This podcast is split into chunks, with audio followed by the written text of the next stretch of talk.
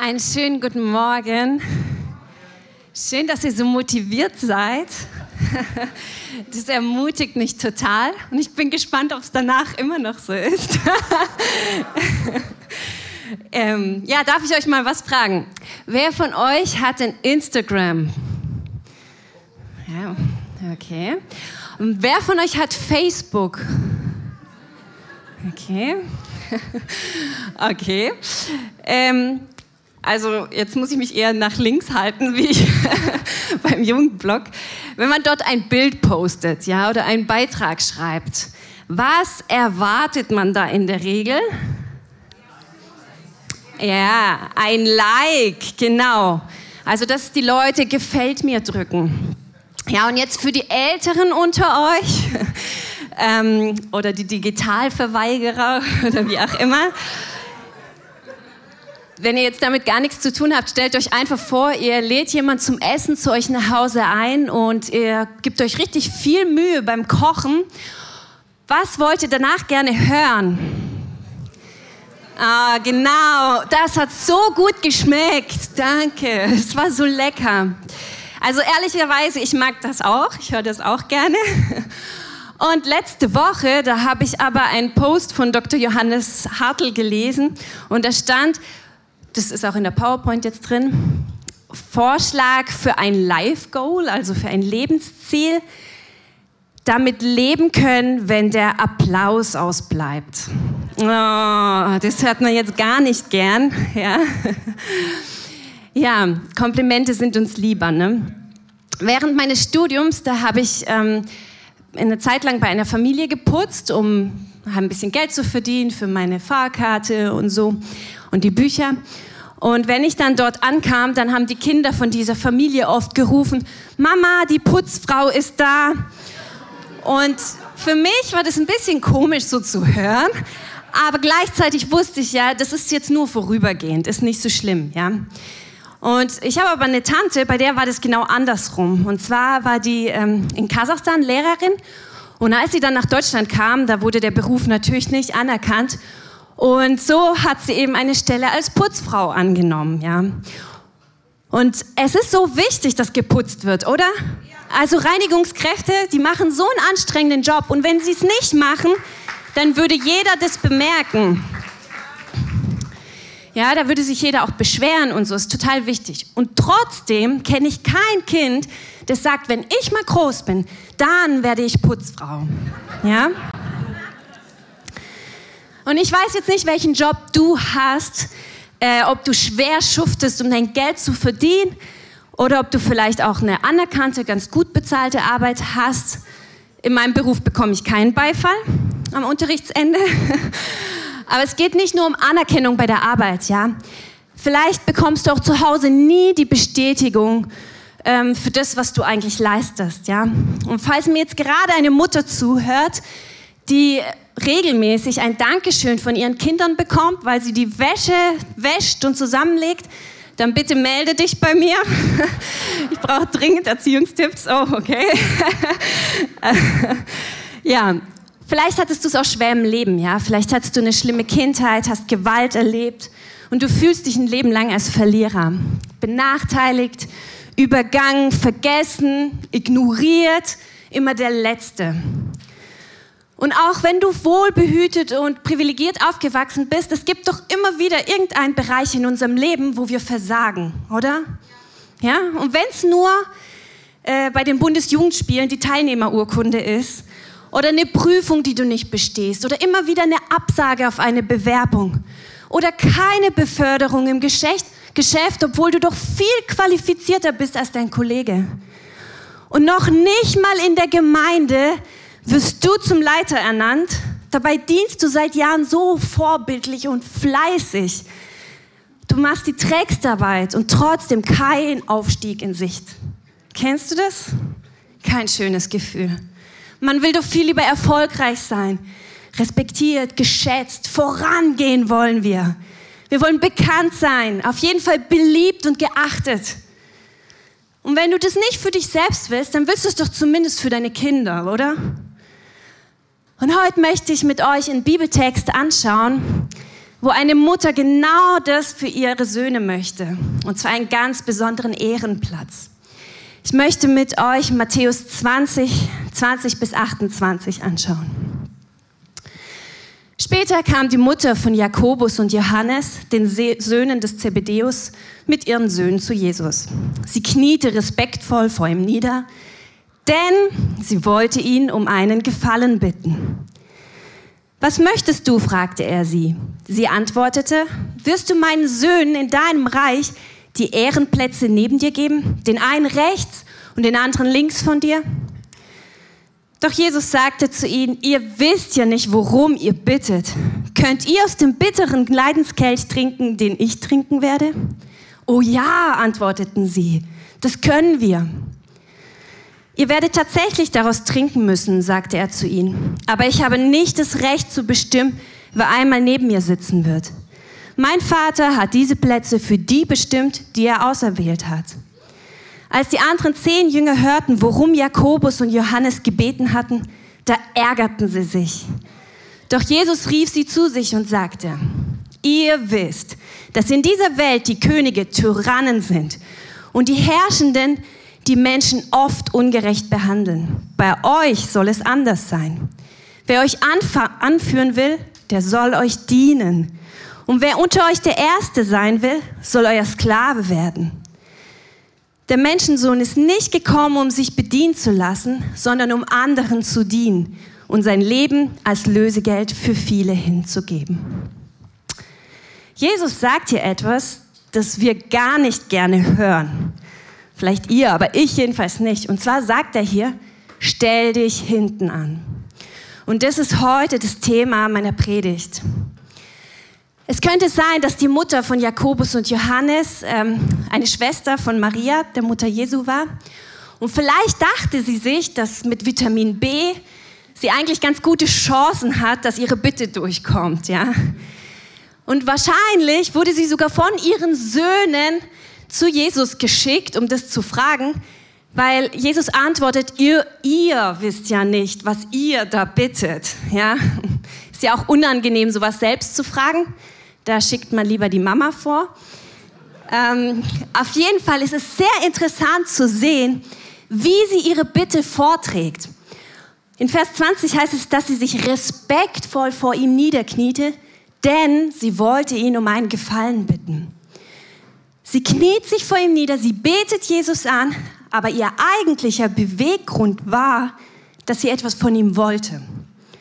Und allzu oft geschieht dies in unserem Leben und in unserer Gemeinde genauso. Wir spielen so oft ein religiöses Spiel, weil wir erwarten, dass Gott uns etwas dafür gibt. Wir beten Jesus an, weil wir so dringend irgendwas wollen oder brauchen. Und manchmal wünscht man sich echt etwas so sehr, dass man plötzlich ganz, ganz intensiv dafür betet. Kennst du das? Ich habe das tatsächlich oft erlebt, dass viele Christen ähm, im Laufe der Jahre einfach gebetet haben, sich in Dienste gestürzt haben, weil sie sich unbedingt einen Partner oder eine Partnerin gewünscht haben. Und auf einmal sind sie richtig regelmäßig im Gottesdienst und sie übernehmen Aufgaben und sie beten und sie fasten vielleicht sogar, ja? Und ganz ehrlich, wie kann Gott da widerstehen? Also, wie kann er seinen treuen Diener jetzt nicht belohnen? Aber ganz oft habe ich beobachtet, dass selbst dann, wenn sie einen Partner gefunden haben, dass sie so ganz langsam, aber sicher gar nicht mehr im Gottesdienst auftauchten. Zumindest so lange sie nicht in dieser Partnerschaft waren. Und sobald sie sich dann getrennt haben, da kamen sie eventuell wieder und das Ganze ging von vorne los. Ja? Deswegen will ich dich heute fragen, aus welchem Grund betest du Jesus an? Damit er deine Wünsche erfüllt? Und wenn dann dein Gebet erhört wird, oder wenn es auch nicht erhört wird, was dann? Hat sich mit der Anbetung dann erledigt? Mein erster Punkt heute den ich euch mitgeben möchte, ist, mache deine Anbetung bzw. deine Nachfolge nicht von Gebetserhörungen abhängig. Wahre Anbetung verehrt und verherrlicht Christus für den, der er ist und für das, was er getan hat. Jesus gebührt Anbetung, weil er Gott ist und weil er absolut alles für dich hingegeben hat. Also überprüf heute Morgen mal deine Motivation. Und ich finde ein sehr gutes Beispiel für einen richtig treuen, wahrhaftigen Anbeter Gottes, trotz richtig schrecklicher Umstände, war Josef aus dem Alten Testament. Er hatte so krasse Träume, ja. Er hat, Gott gab ihm eine Vision, wie er ganz groß rauskommt. Alle verbeugen sich vor ihm, selbst seine Familie.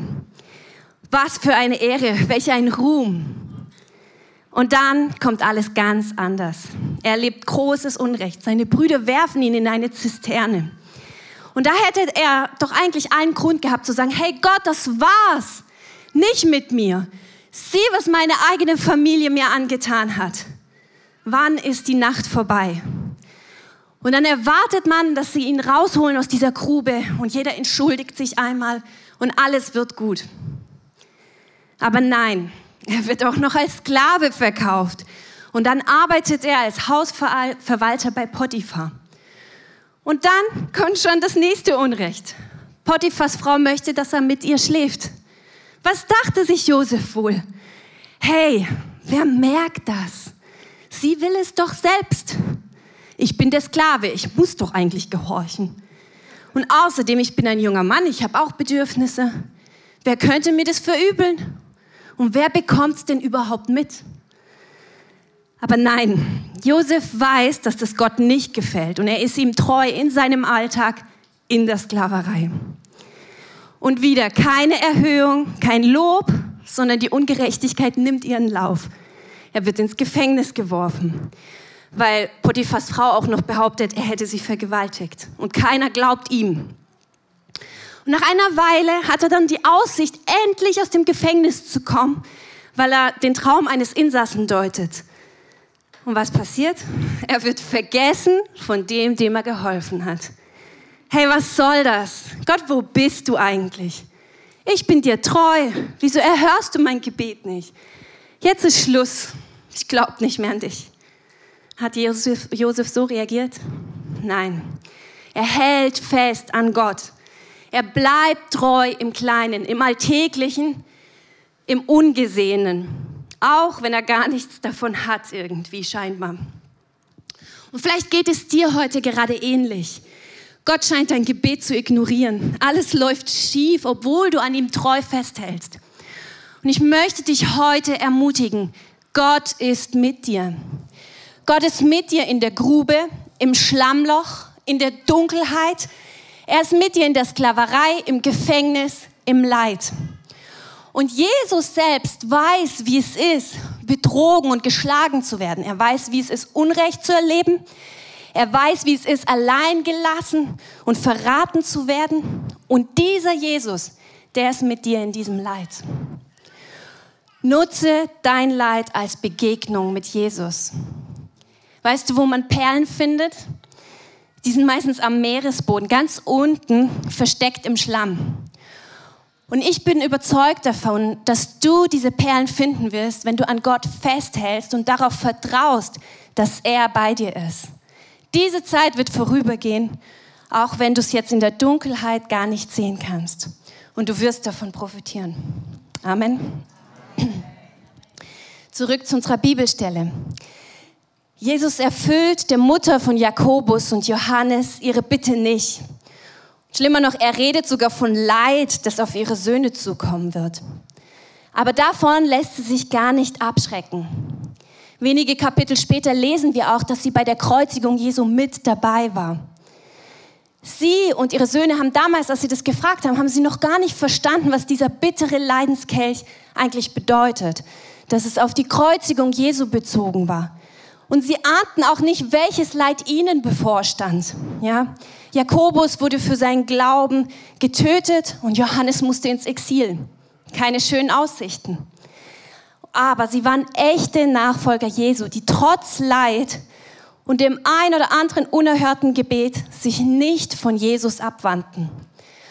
Und ich muss gestehen, das ist jetzt nur eine Bibelstelle von so vielen, in denen Jesus von von Hass und Anfeindung und Ausgrenzung und Verfolgung redet. Aber das hören wir nicht gerne. Ehrlich gesagt, mir sind Predigten über meine Autorität in Christus und Leben im Sieg sind mir auch viel, viel lieber. Ja? Aber wenn Jesus seinen Nachfolgern dieses Leid nicht verschweigt, dann müssen wir das ebenso predigen. Also mache deine Anbetung, deine Nachfolge nicht von Gebetserhörungen abhängig. In Vers 24 haben wir gerade gelesen, wie die Jünger, als sie das hörten, worum die zwei da bitten, dass sie sich richtig ärgerten. Und ich finde zu Recht, ja. Wie kann man bitte schön als Nachfolger Jesu so selbstsüchtig sein und sowas Anmaßendes verlangen? Die Ehrenplätze. Die kriegt man entweder, aber man fragt doch nicht danach. Also, kennt ihr so Leute, die immer das Beste für sich beanspruchen? Also ich muss gestehen, ich reg mich über solche Menschen manchmal auf. Einmal hatten wir ein Theaterstück und äh, es gab eine Person, die wollte unbedingt die Hauptrolle haben.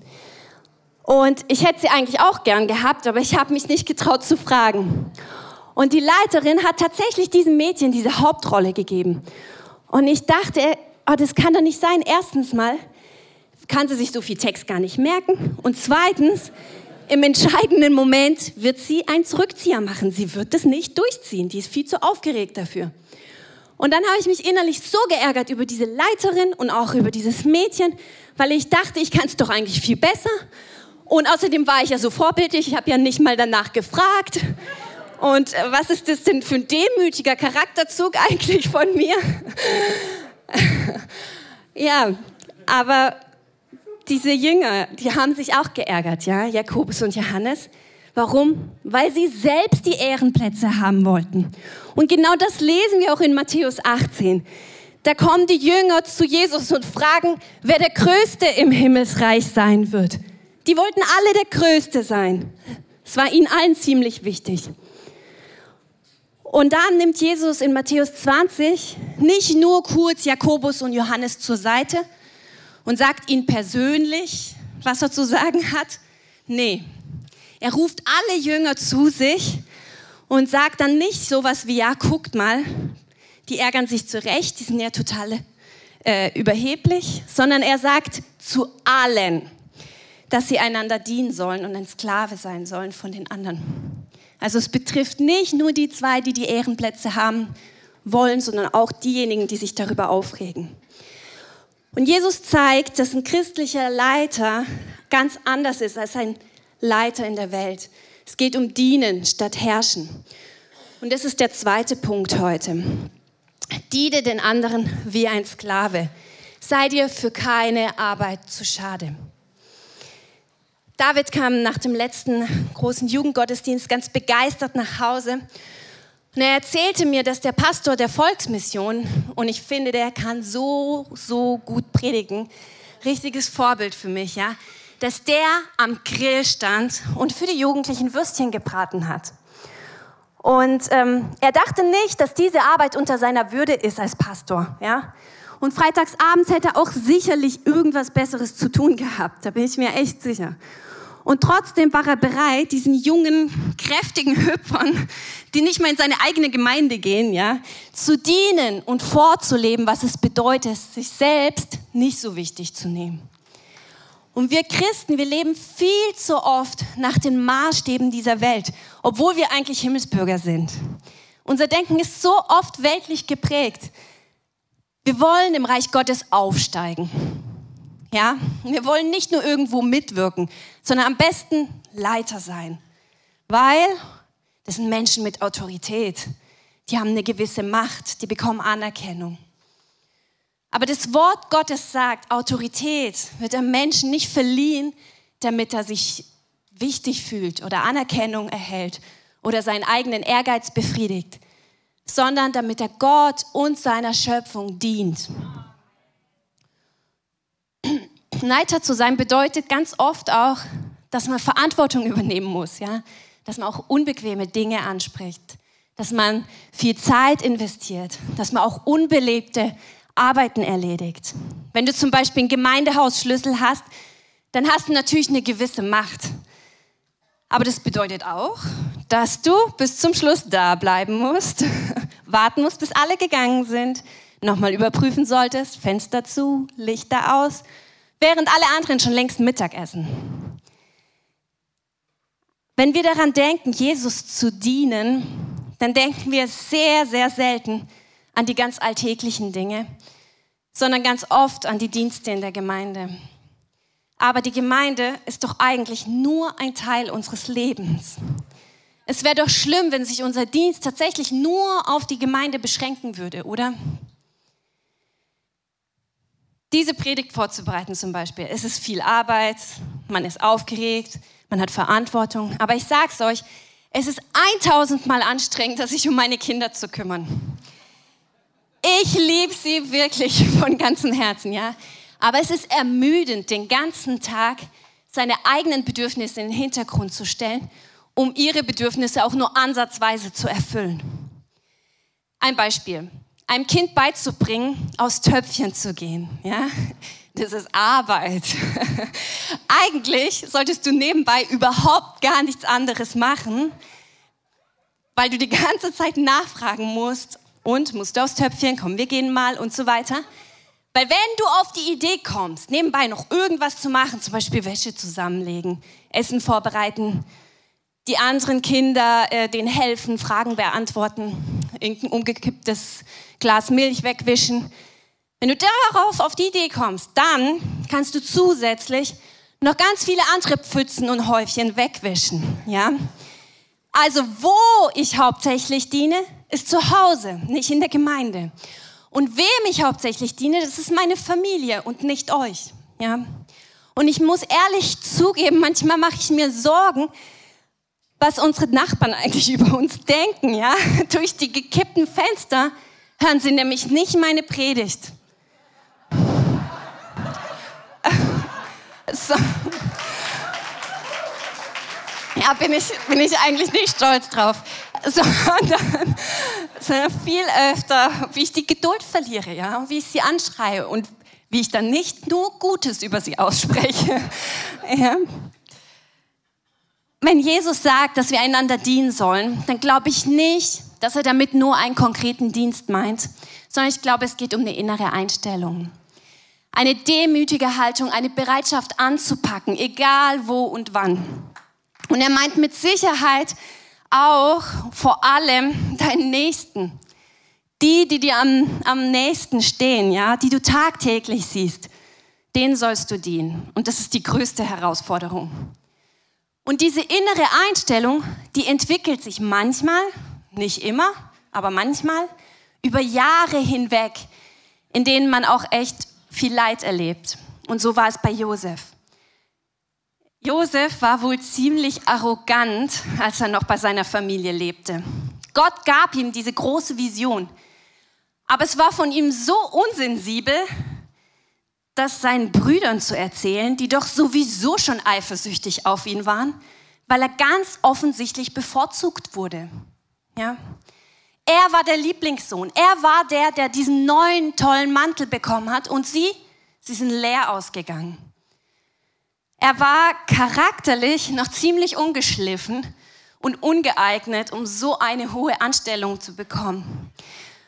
Und manchmal ist charakterliche Reife nötig für bestimmte Dienste und deswegen geht auch manchmal so ein erniedrigender Prozess voraus.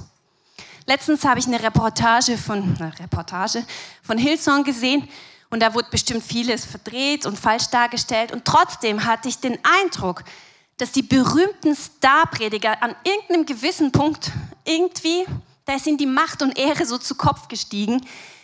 Und wenn dann der Charakter nicht gefestigt ist, dann passiert das, ja. Dann vergessen sie diese innere Einstellung, dieses Selbstlose, dieses Dienende, dieses Demütige. Und dabei ist es so wichtig und Jesus legt so einen Wert darauf. Also, wie können wir dieses Prinzip des Dienens in unserem täglichen Leben anwenden. Ich will dir konkrete Vorschläge geben. Nicht alles passt zu deinem Leben, aber ihr seid ja kreativ, ihr findet auch selber heraus, wie. Also, erstens, diene in der Familie, helfe im Haushalt, hör deinen Kindern zu, wenn sie Probleme haben. Nimm Rücksicht auf deine Familie, frag nach, was ihnen gut tut. Sei bereit, das zu unternehmen, was ihnen gefällt, auch wenn es dir gar keinen Spaß macht. Und verzichte auf Streit, selbst dann, wenn du im Recht bist. Schaff zu Hause eine Atmosphäre der Liebe und des Respekts. am Arbeitsplatz. Setz deine Fähigkeiten zum Wohle des Teams ein, statt Ellbogen auszufahren und mit anderen zu konkurrieren. Teile dein Wissen. Schaff eine positive Arbeitsumgebung. Und räum die Arbeitsküche auf, selbst dann, wenn du nicht für das dreckige Geschirr verantwortlich bist. Dauerthema, oder? In der Nachbarschaft, hör der alten Dame zu, auch wenn du die Geschichte schon tausendmal gehört hast. Ermutige Nachbarn in schweren Zeiten. Und wenn du siehst, wie sie gerade was Schweres tragen, dann geh und hilf ihnen. Kauf für sie ein, wenn sie verletzt sind. In der Gemeinde, besuch die Alten und Kranken. Hilf mit beim Auf- und Abbau vom Gemeindegrillfest am 9. September. Putze, ihr wisst schon, jeder, der jetzt klatscht, das hat sich gerade verpflichtet. Ähm, putze den Gemeindegrill, helf mit beim Aufräumen, Abspülen. Manfred und Silvia freuen sich über jeden, der sie unterstützt, ja. Koch auf der Jugendfreizeit. yes. Fahre. ja, okay, nicht alle. Fahre jemanden nach dem Gottesdienst heim. Freu dich mit denen, die zum Leiter ernannt werden. Sorge für Ordnung, auch wenn es nicht deine Aufgabe ist. Das war vor ein paar Jahren unsere Küche oben im Jugendraum. Und da habe ich ein fettes Schild hingehängt benutztes Geschirr bitte nach unten bringen. Es hat einfach nicht nur einer nicht gelesen, sondern halt irgendwie gleich so 30. Ja. Einige von euch sind echt schon so. Sie sind so fleißige Diener. Sie stellen sich selbst in den Hintergrund, packen mit an, wo es geht, ohne ein Wort darüber zu verlieren. Und ich möchte dich bestätigen, weiter so. Gott freut sich über dich. Und wenn du bereits dienst, aber dich über deinen Dienst oder über die anderen aufregst, weil die anderen irgendwie gar nichts machen und du immer alles alleine machen musst und ständig für die einspringen musst und weil sie ihren Dienst gar nicht ernst nehmen und undankbar sind ja sowieso alle, dann will ich dich heute auch ermutigen, bleib dran. Gott sieht es und er verspricht in seinem, Ohr, in seinem Wort, die Ersten werden die Ersten werden die Letzten sein und die Letzten werden die Ersten sein. Korrigiere deine innere Einstellung. Entscheide dich heute wieder voller Freude zu dienen. Und der ein oder andere von euch hat möglicherweise schon eine Ausrede parat und sagt, naja, das sollen die Gesunden und die Jungen machen. Und dienen sollen die Singles und die ohne Familie. Und ich glaube, du musst Gott nicht dienen. Und Gott sieht dein Herz und er sieht deine Situation. Und jeder von uns hat in seinem Rahmen Möglichkeiten, anderen zu dienen. Ja? Du musst bloß offen dafür sein. Und das geht auch, wenn du in einem Krankenhausbett liegst. Dann ermutige jede Krankenschwester, die ihren Job macht. Bedank dich bei ihnen. Spreche ihnen über sie Segen aus. Diene anderen, wo du nur kannst, egal in welcher Situation du bist. Und falls du heute noch auf Gottes Ruf wartest, um anderen zu dienen, dann kann ich dir helfen. Die Bibelstelle, die wir heute gelesen haben, damit bist du gemeint. Ja? Und wenn du siehst, dass etwas getan werden muss, dann warte nicht, bis jemand zu dir kommt und dich darum bittet, sondern ergreif die Initiative und erledige es. Und tatsächlich bist du in erster Linie gemeint und natürlich auch ich. Also benutzt bitte diese Predigt nicht, um deinem Ehemann später vorzuhalten, dass er dir endlich mehr dienen sollte. Memo an mich. ja, und du brauchst auch nicht auf die richtige Herzenseinstellung warten. Ja, die stellt sich mit der Zeit an, ein. Es ist ein Prozess und wenn du diesen Prozess nicht startest, weil du sagst, oh, das kann ich jetzt 100% sowieso nicht erfüllen, dann wirst du niemals Jesu Vorbild folgen. Also beginne heute, leg einfach los. Gleich heute kannst du es umsetzen. Wem kannst du heute dienen? Überleg das dir heute schon. Und jetzt gibt es vielleicht ein paar Clevere, die denken sich, okay, Jetzt bin ich total bescheiden und ich putze jede Putzwoche die Toiletten und erniedrige mich selbst, damit ich erhöht werde. da muss ich dich leider enttäuschen. Geheuchelte Bescheidenheit ist genauso schlecht wie ungetarnte Angeberei. Also sei ehrlich, aus welchem Grund machst du deinen Dienst? Machst du deinen Dienst, um Anerkennung zu bekommen, um Gott oder um Gott Ehre zu geben? Mein Tipp, diene auch dann, wenn es keiner sieht und schätzt, einfach weil es das ist, was Jesus uns sagt. In unserer Gesellschaft läuft es ganz anders ab. Da dreht sich alles um Selbstverwirklichung. Wie viel beschäftige ich mich täglich damit, was ich brauche? Wie oft stelle ich meine Bedürfnisse an die erste Stelle? Denk mal über deinen Tagesablauf nach. Wie viel Zeit am Tag dient nicht dir selbst, sondern Gott, seinem Reich, deinen Mitmenschen.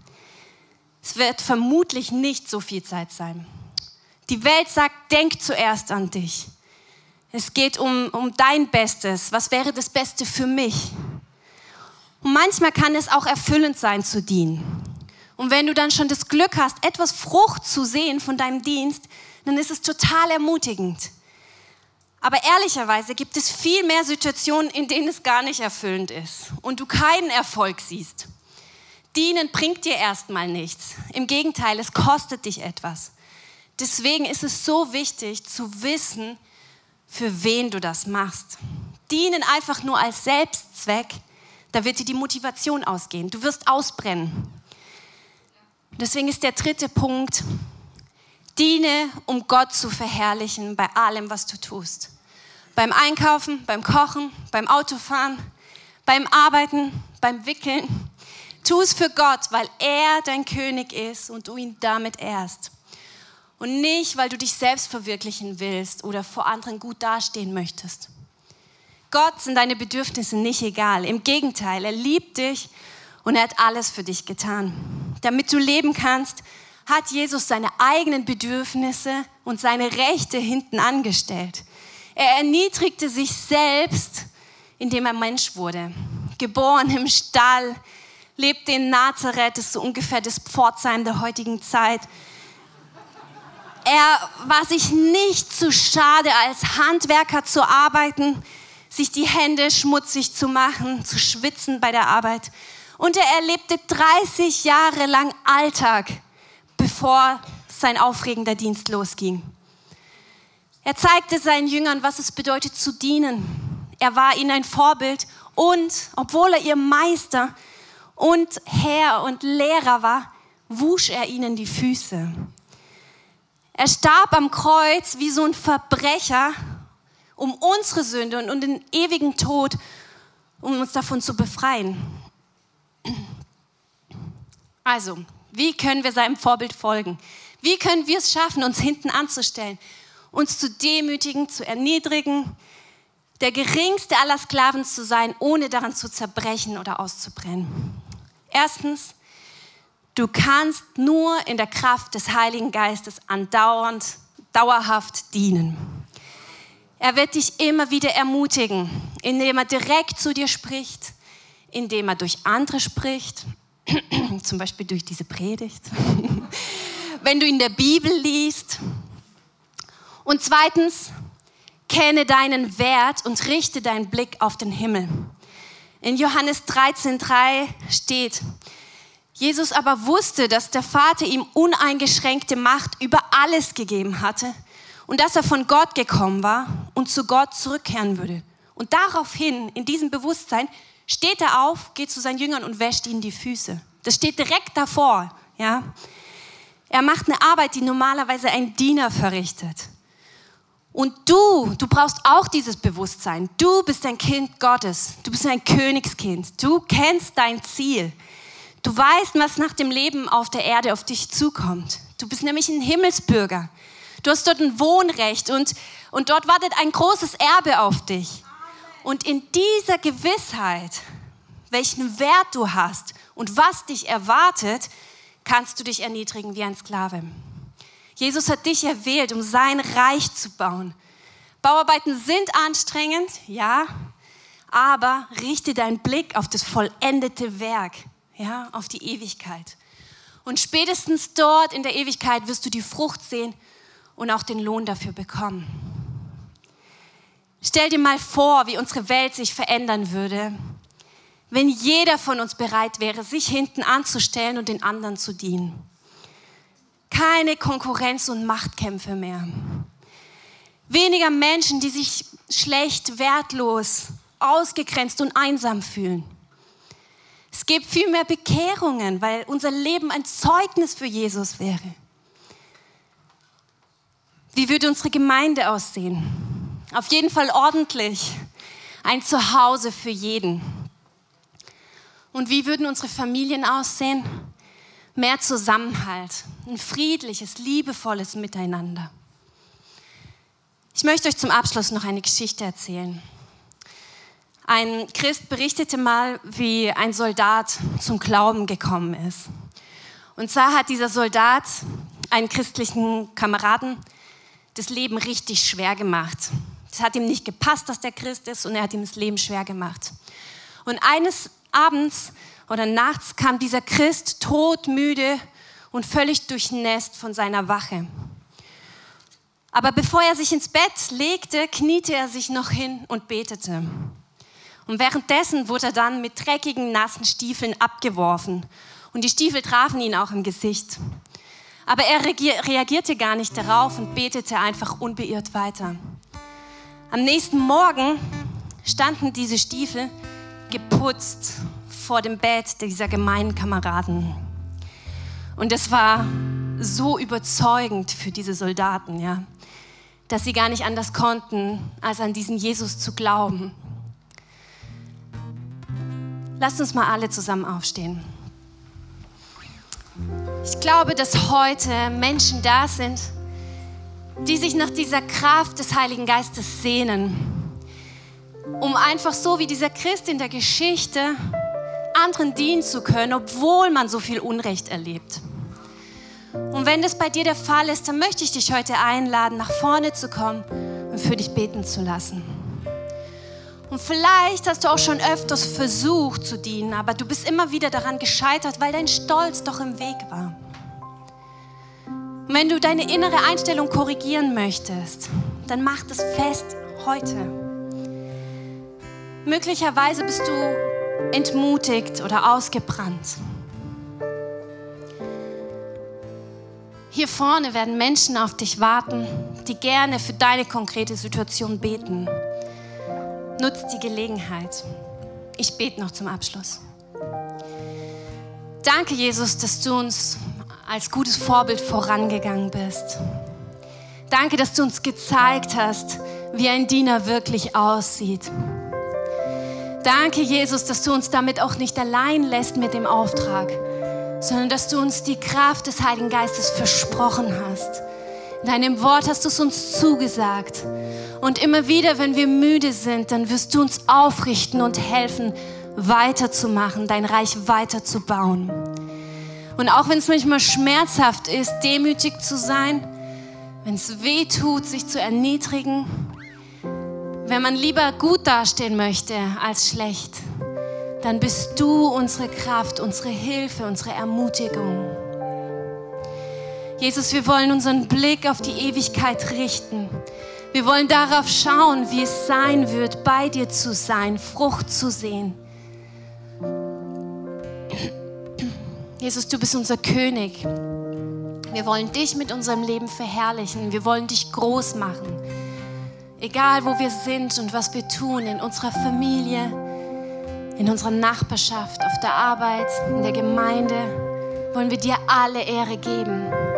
Und bitte nimm aus unseren Herzen raus und zeig uns das auch ganz deutlich durch deinen Geist, wo wir einfach Korrektur brauchen. Mach unsere Herzen weich und formbar Lass zu, dass wir, dass wir einfach in unser Leben auch sprechen lassen. Gib uns Bescheidenheit, Vater. Danke, Jesus. Danke für dein Wort und Wirken heute noch. Amen.